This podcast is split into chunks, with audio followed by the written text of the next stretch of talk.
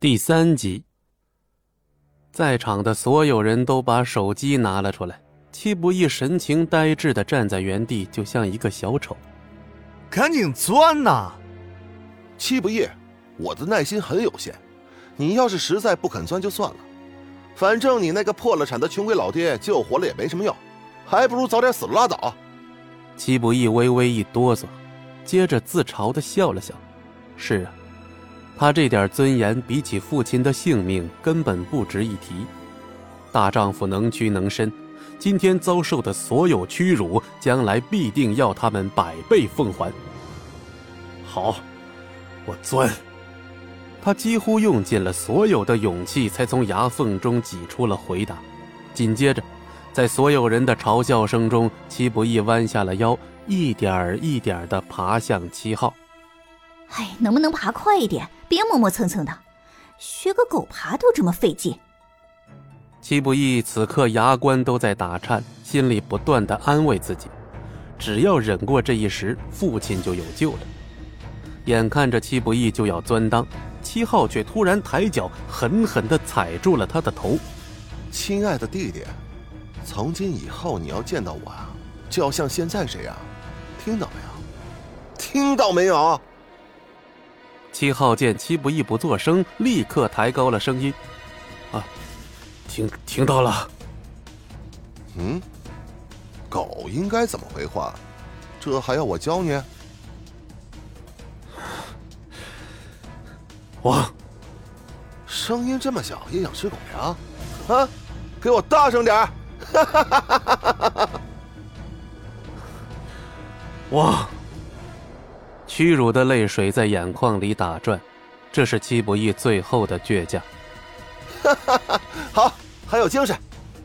七号满意的把支票塞进了戚不义的嘴里，一边拍打着戚不义的脸，一边冷笑。再告诉你个秘密，你那个蠢货老爹的公司啊，已经被我们收购了。想翻身啊？等下辈子吧。哈哈哈哈哈！戚不义不记得被他们嘲笑了多少次，也不记得多少人朝他吐了口水，甚至不记得自己是怎么离开的。他心里只剩下了最后一个念想，那就是病床上的父亲。是啊，父亲现在等着这笔钱来救命，还不是报仇的时候。可当戚不义回到医院，却发现医生一动不动地站在重症监护室里。医生，哎，医生，钱我交完了，你快救救我爸爸吧！然而医生却还是纹丝不动，甚至面带惊慌之色。对不起，我不能。听到医生的回答，戚不义如遭雷劈，足足愣了三秒钟之后，才像疯子一样爆发了出来，狠狠地揪住了医生的脖领。什么什么他妈的叫不能啊？你告诉我，什么他妈叫不能？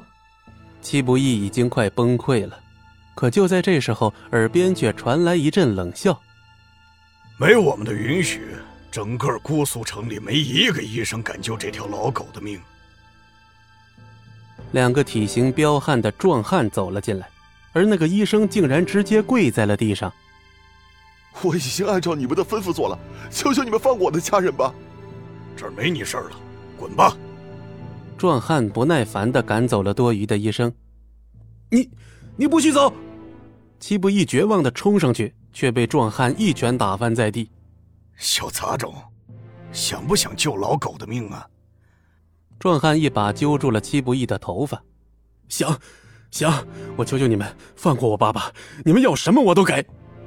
就在这时，另一个壮汉将病床上的戚清风硬生生的给拽了下来，就像拖死狗一样拖到了戚不义的面前。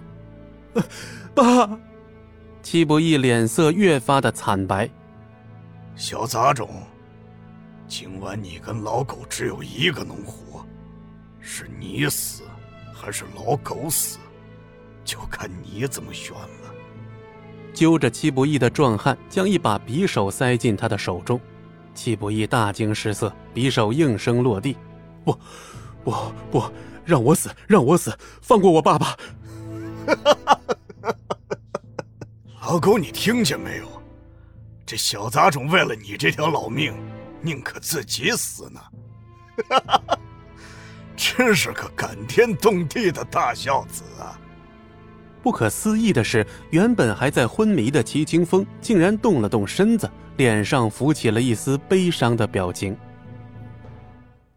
本集播讲完毕，感谢您的收听，我们精彩继续。